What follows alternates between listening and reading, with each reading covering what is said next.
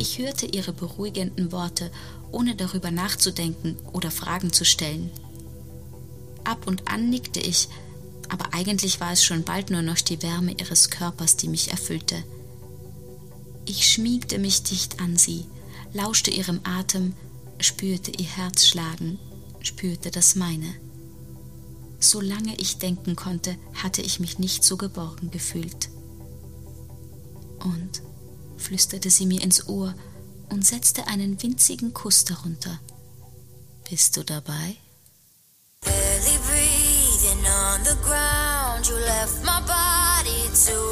Stell dir eine Welt vor, in der die Gesetze deiner Vorfahren nicht mehr gelten, in denen es keine Grenzen mehr gibt, keine Regeln.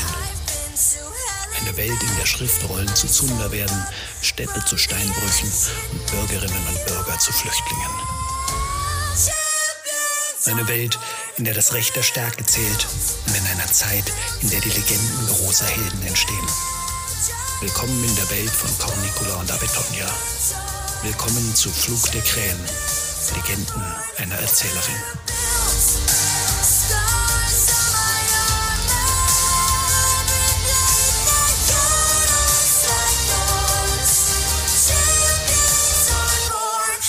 Danubia-Ufer nahes Danakum, Anno Domini 468, fünf Tage vor den Iden des Septembers.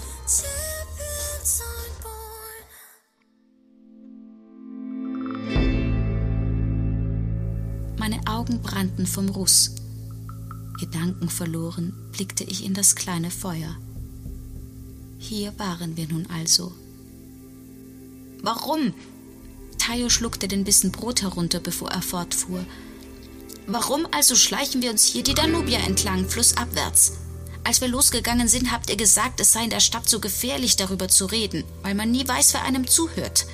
Jetzt sind wir hier im Wald und ziemlich alleine, und ich finde, jetzt könnte mir mal jemand verraten, was unser Ziel ist. Er sah uns der Reihe nach an, die Augenbrauen zusammengezogen. Ich schaute am Feuer vorbei zur Canicula, staunte, dass sie fragend zu Lucius sah. Der nickte. Du bist die Erzählerin hier. Bitteschön. Also gut.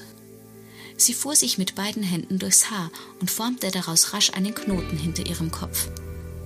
Im flackernden Schein des Lagerfeuers sah sie mit einem Mal sehr aristokratisch aus. Der Herr Severin, bei dem wir in Batavis zu Gast waren, stammt aus Italien. Man sagt, sein Vater war ein Senator in Rom. Erneut ein kurzer Blick zu Lucius, der beobachtete sie, aufmerksam, aber stoisch. Jedoch ist er zu bescheiden, um mit seiner Herkunft zu prahlen. Für einen Moment glaubte ich, ein kurzes Lächeln in Lucius Zügen zu sehen. Bevor Severin aber zu uns hier ins Noricum kam, pilgerte er nach Konstantinopolis. Du hast von den großen Wüsten im Konstantinischen Reich gehört, Tayo? Der nickte, zögerlich. Dort lebte Herr Severin bei Einsiedlern, die ihn in der Heiligen Schrift unterrichteten und zu einem Mann Gottes formten. Das Lächeln, das sie Lucius zuwarf, schien zu fragen, habe ich das nicht schön ausgedrückt?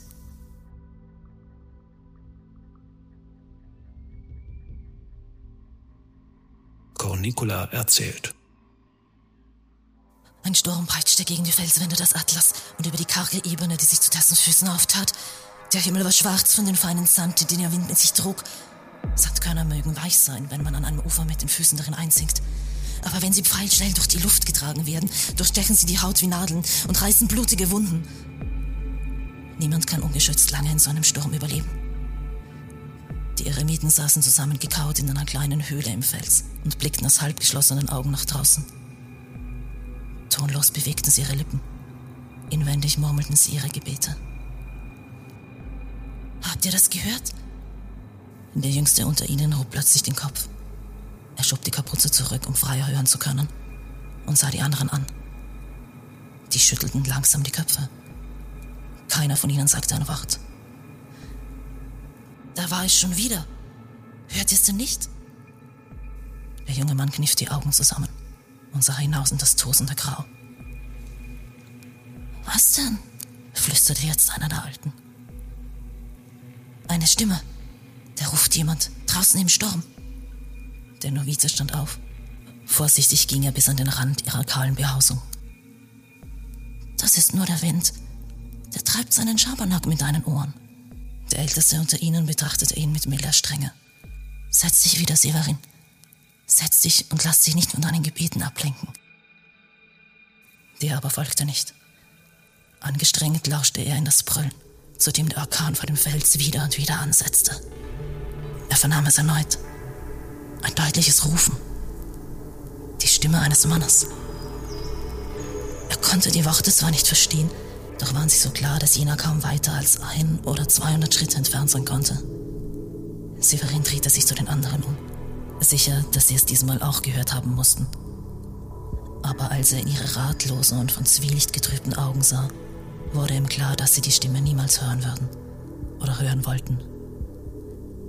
Kurz entschlossen zog er sich die Kapuze wieder über den Kopf, hielt die Kutte mit der einen Hand fest am Kragen geschlossen, mit der anderen griff er sich seinen Wanderstab, der am Boden neben ihm lag, und noch ehe ihn jemand aufhalten konnte, stürzte er sich hinaus in den Stochen.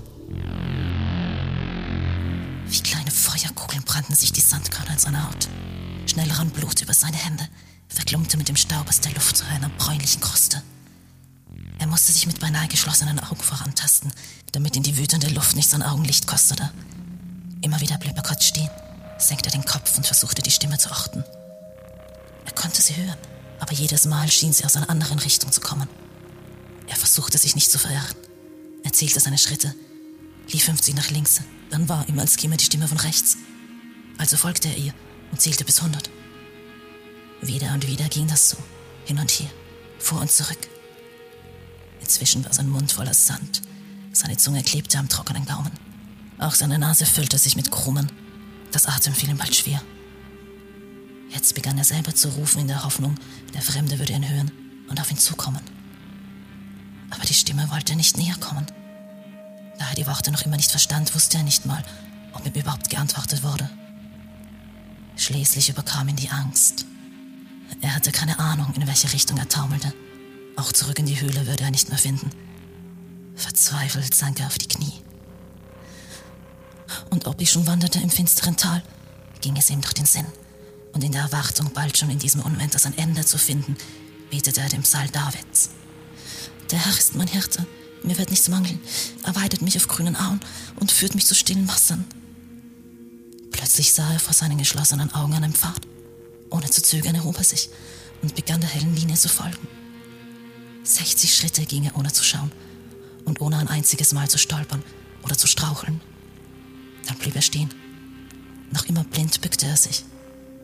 Schon fasste eine Hand nach der seinen und mit einem kräftigen Ruck half er dem Fremden auf.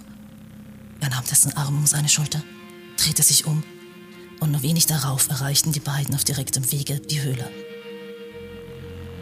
Staunend nahmen sie die Zurückgebliebenen in Empfang, versorgten ihre Wunden, gaben ihnen zu trinken, demütig und voller Schuldgefühle.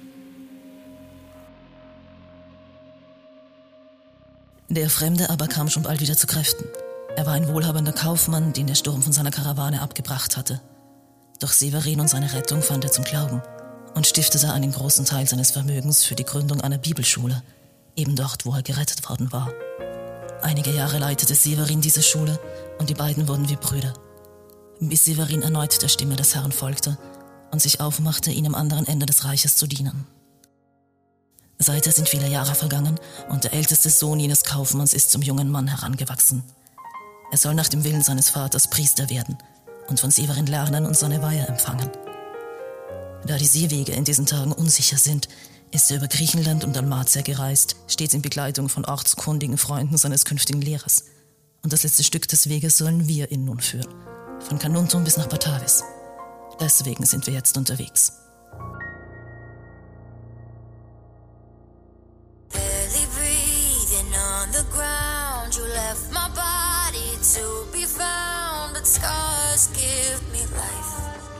You should have killed me twice. I've been to hell